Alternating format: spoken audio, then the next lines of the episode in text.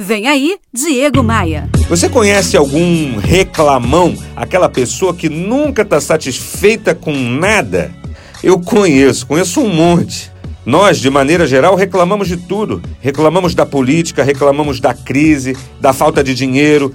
Se não tem policiamento, reclamamos que a cidade está insegura. Se tem blitz na rua, reclamamos do trânsito.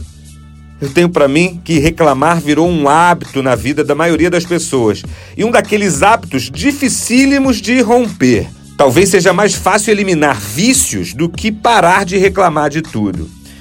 Eu não sei com você, mas sempre que eu penso nas pessoas que reclamam de tudo, eu lembro logo daqueles caras que parecem caminhar com uma nuvem negra na cabeça.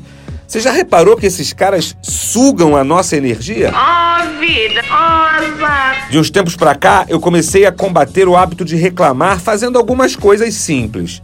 Eu comecei anotando num bloco de notas todas as reclamações que eu faço durante o dia, das mais simplesinhas às mais complexas e estruturadas.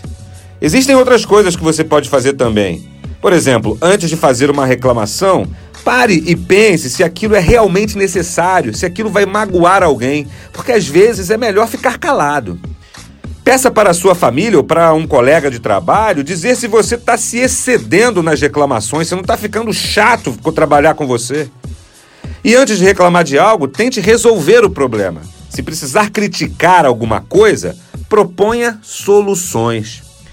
Eu lancei a campanha que está lá no meu Instagram e o nome dela é Só por hoje eu não vou reclamar.